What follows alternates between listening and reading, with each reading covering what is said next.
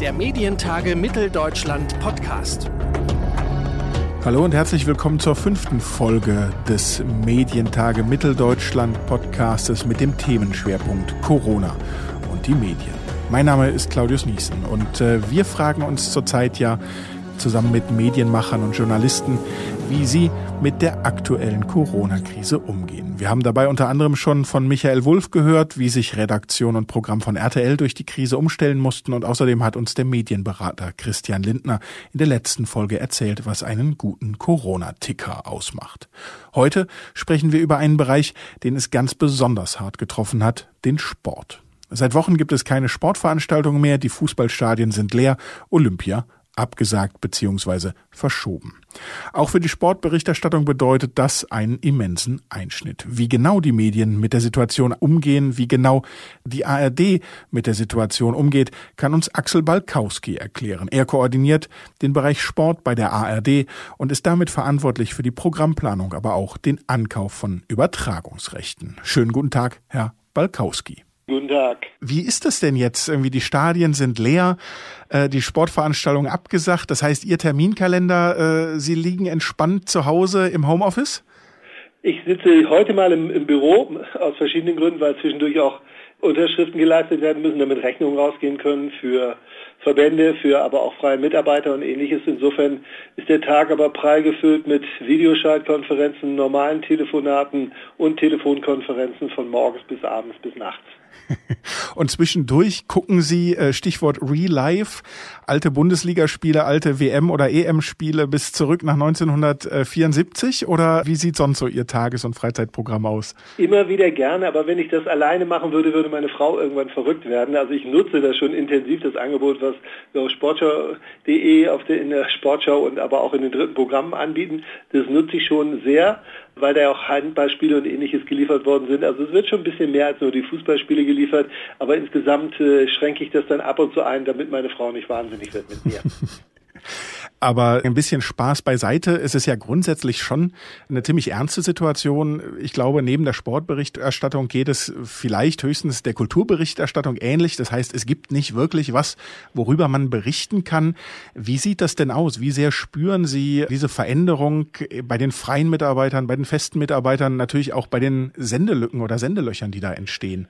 Naja, zunächst einmal ging es ja sehr schnell vonstatten, dass wir sehr schnell uns damit befassen mussten, erstmal die Sendelöcher zu stopfen, die durch den kurzfristigen Ausfall insbesondere natürlich der Fußball-Bundesliga, die ja einen Großteil der Regelberichterstattung am Samstag ausmacht, aber auch des schnellen Abfalls von allen anderen Sportarten. Insofern war das der erste Punkt.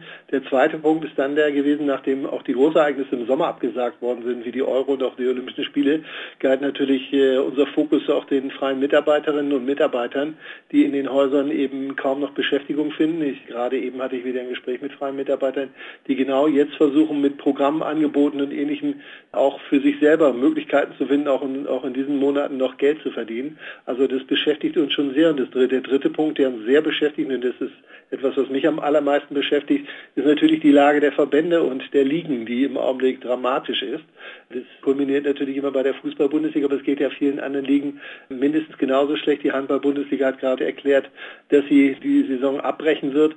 Also das sind schon sehr dramatische Verhältnisse, die man sich vor wenigen Wochen auch so hätte nicht im Annähernd vorstellen können. Glauben Sie generell gesprochen, dass die äh, Sportberichterstattung auch die ein oder andere Lücke in der Event- oder Live-Berichterstattung damit füllen kann, noch ein bisschen mehr hinzuschauen? Sie haben das Thema Verbände angesprochen, Verbände, Funktionäre, Macht und Geld. Äh, gerade bei, ich nenne es mal einen Eiertanz, das dem, was wir bei Olympia oder der, der Verschiebung erlebt haben, da hat man ja manchmal auch das Gefühl, dass diese äh, Solidarität im Sport, die vielbeschworene internationale Gemeinschaft, dass man nicht so genau sicher ist, was steht da eigentlich im Vordergrund, diese Solidarität oder doch ein, ein Macht- und Geldgerangel der Funktionäre im Hintergrund? Ja, ich glaube, es ist wirklich komplex. Das ist etwas, was ich auch nochmal in den letzten Tagen und Wochen erlebt habe. Und wenn man sich viele der Verbände, wenn wir es erstmal jetzt hier auf den deutschen Raum beschränken, was sich dort tut, da, da hat es nicht mehr mit Macht oder Ähnlichem zu tun, sondern es geht ums nackte Überleben, muss man schon sagen, von ganzen Sportarten. Das nehme ich schon sehr, sehr ernst. Das ist auf anderen Ebenen natürlich sehr viel komplexer, wenn Sie über das Thema Olympia sprechen, wo, wo es natürlich lange darum ging, wie, wie sind Zahlungsgeschichten, wie sind Schadensersatzforderungen und ähnliches. Das spielt ja inzwischen bei solchen Großereignissen eine riesige Riesenrolle, dann ist, es dort, glaube ich, manchmal schwieriger nachzuvollziehen, was das Thema Solidarität anbelangt. Was ich hier erlebe bei, bei deutschen Ligen und deutschen Verbänden, das ist aber das Gegenteil davon. Da muss ich feststellen, dass die Clubs, dass Spieler, dass die Funktionäre, die vielgescholtenen exzellente Arbeit machen und sich wirklich extrem solidarisch zeigen und auch miteinander solidarisch Ergebnisse erzielen und auch darüber diskutieren, was ist der beste Weg für die Sportart. Da stelle ich genau das Gegenteil fest von, von dem, was wir an anderen Stellen manchmal erleben durften in den letzten Wochen. Wie ist denn Ihre Einschätzung? Also natürlich reden wir, wenn wir über Sport im Fernsehen reden, immer zuallererst über Fußball. Aber wie ist denn Ihre Einschätzung bei den Randsportarten? Da kriegt man gleich wieder eins zurecht auf die Nase, wenn man die so betitelt. Aber ich denke an den Concouris Pic International offiziell, das Weltfest des Pferdesports in Aachen, um es sozusagen jetzt mal in die eine Richtung zu schauen. Wie sehr erwischt es denn die Sportarten, die nicht so sehr im Fokus stehen und wo es vielleicht auch anders nicht so um die Riesenlizenzen geht wie, wie im Fußball, sind die eher schlechter dran oder eher besser?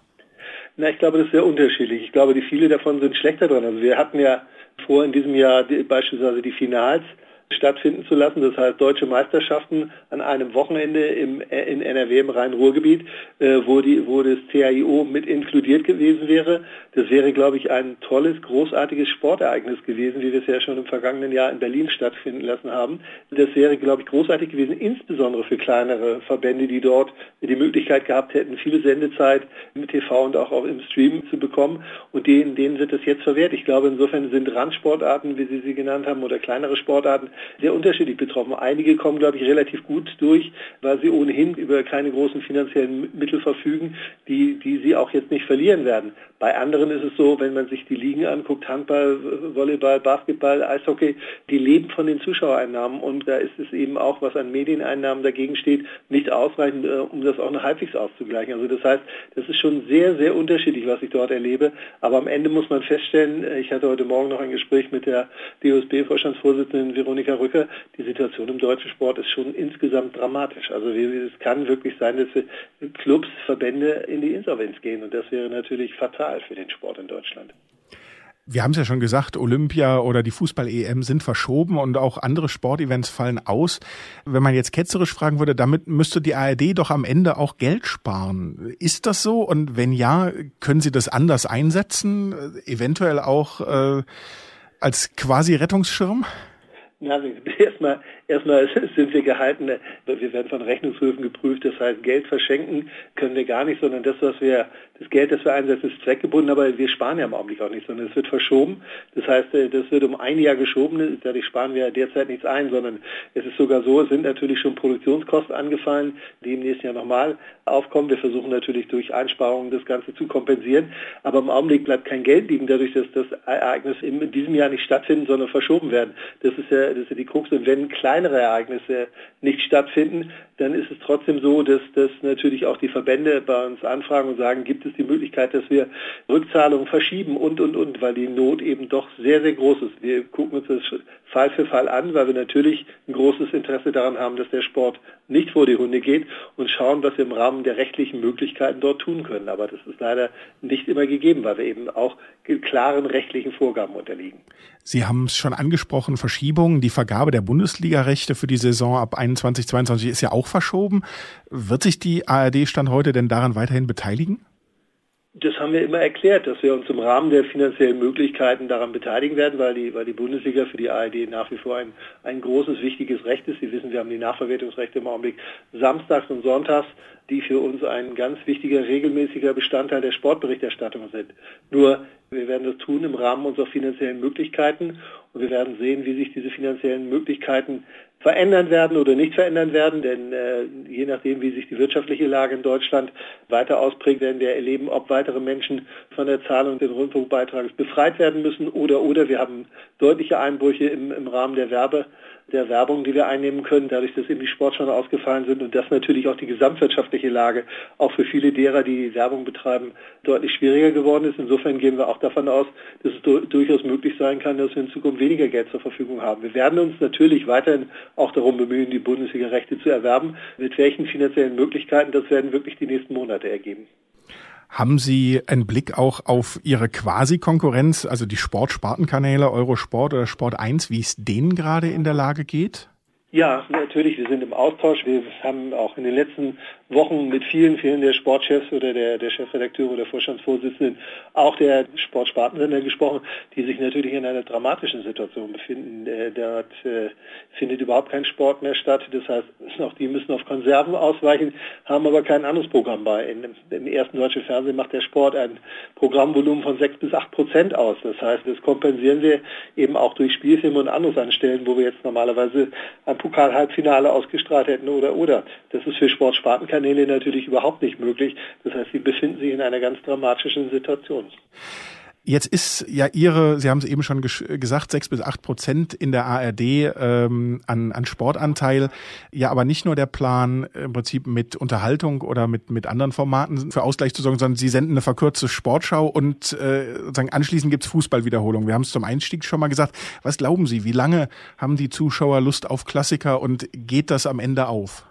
Ich glaube, das geht nicht allzu lange auf, sondern es ist, ist im Augenblick, weil, weil wir auch nicht jede Programmlücke mit alternativen Programmen füllen können, haben wir auch gesagt, wir werden jetzt diese längeren Sportschaustrecken am Sonntag werden wir damit füllen. Wir haben am Sonntag auf dem neuen Sportschau-Sendeplatz, den wir mit, noch, noch gar nicht mit der Sportschau ausfüllen konnten, um 18.30 Uhr, haben wir bis jetzt Dokumentationen gesendet, die auch noch nicht mit keinem großen Erfolg gesegnet waren, weil dieser Platz nicht bekannt ist, weil auch im Augenblick eigentlich die Zuschauererwartung dort eine andere ist.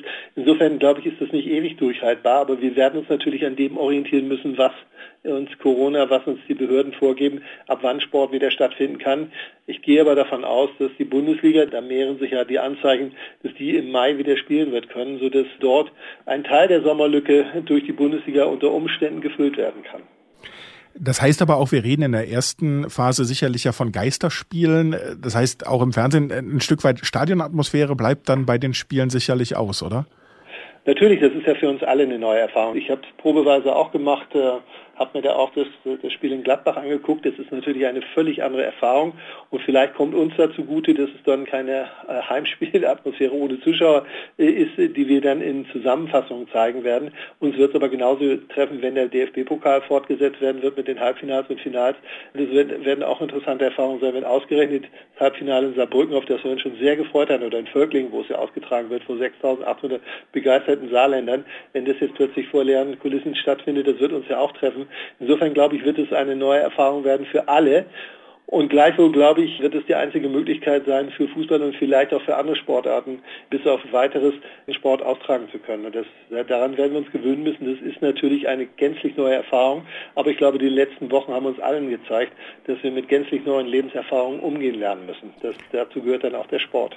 Was bedeutet das denn vielleicht langfristig für die Sportberichterstattung? Haben Sie Pläne, Ideen, Ansätze für äh, neue Formate, die Sie vielleicht auch sozusagen in Anlehnung an das, was, was uns jetzt allen passiert ist, wie Sie Sportberichterstattung in Zukunft anders denken wollen. Dinge, wo Sie sehen, dass sich einfach Trends durch die Krise weiter beschleunigen und eben vielleicht auch die Mutmaßung haben, was sozusagen durch diese Umstellung, die wir jetzt alle erleben, vielleicht bleiben, anders bleiben wird in der Sportberichterstattung. Na, ich glaube, man muss es ja vergleichen mit, einer, mit der Gesamtberichterstattung. Es gibt, gab ein ganz interessantes Phänomen, dass insbesondere junge Leute jetzt auch das Informationsbedürfnis vor allem allem äh, bei öffentlich-rechtlichen Sendern gestillt haben. Das heißt, der Anteil an jungen Menschen, die die öffentlich-rechtlichen Sender gesehen haben, ist ja deutlich gestiegen. Und wir haben, wir haben festgestellt, dass wir im Sport mit mit den Formaten, die, wir, die sich dann eben auch mit den Folgen der Corona-Krise im Sport beschäftigt haben, eben auch junge Leute erreicht haben.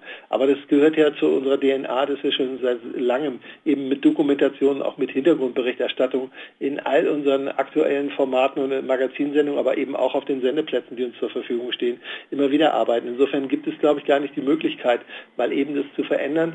Und dafür müssen wir, glaube ich, auch dann lernen, das, was Sie eben angesprochen haben, mit den neuen Verhältnissen, zum Teil ohne Zuschauer und ähnliches umzugehen. Und ich glaube, da werden wir noch alle miteinander sehr viel lernen. Insofern habe ich kein Patentrezept in der Schublade, wie wir in Zukunft damit umgehen können. Ich habe nur gelernt, dass das Informationsbedürfnis dann auch von jüngeren Menschen sehr schnell bei öffentlich-rechtlichen gestillt wird, weil wir dort dann in diesen Zeiten, glaube ich, eine sehr, sehr hohe Glaubwürdigkeit haben sagt Axel Balkowski, der Sportkoordinator ARD. Ich sage vielen Dank für das Gespräch, Herr Balkowski, und wir freuen uns, glaube ich, alle, wenn wir das nächste Mal Tor im Radio oder äh, im Fernsehen sehen werden. In diesem Sinne, auf welche Begegnung freuen Sie sich am allermeisten, wenn wir wieder Fernsehen äh, mit Sport erleben dürfen?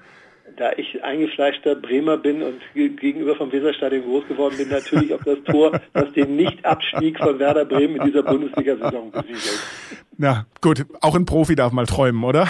natürlich. Das muss man sich ja immer erhalten, auch in diesen Zeiten. Alles klar. Herr Balkowski, nochmal vielen Dank für das Gespräch. Alles Gute nach München. Sehr gerne. Danke. Tschüss. Tschüss. Darüber, wie die ARD mit den massiven Ausfällen von Sportveranstaltungen umgeht und was die Krise für große und kleine Sportvereine bedeutet, habe ich mit Axel Balkowski gesprochen. Er koordiniert bei der ARD den Bereich Sport. In der nächsten Folge haben wir uns den TV-Produzenten Friedrich Küppersbusch ans Podcast-Mikrofon geholt. Nach dem Format Tagesschaum anlässlich der letzten Bundestagswahl hat er nun das neue Format Locker Room ins Leben gerufen und wir sind gespannt, was er zu den Medien in Zeiten von Corona zu sagen hat. Wir hören uns also am Donnerstag wieder und wenn Sie es noch nicht getan haben, vielleicht mögen Sie es ja jetzt tun, abonnieren Sie doch einfach unseren Podcast. Das geht zum Beispiel bei Apple Podcast, bei Deezer, bei Google Podcast oder bei Spotify. Oder hinterlassen Sie uns uns Ihr Feedback ganz einfach per Mail an podcast.medientage-mitteldeutschland.de. Und natürlich freuen wir uns auch über eine Bewertung. Ich sage herzlichen Dank fürs Zuhören und bis bald. Tschüss. Der Medientage Mitteldeutschland Podcast.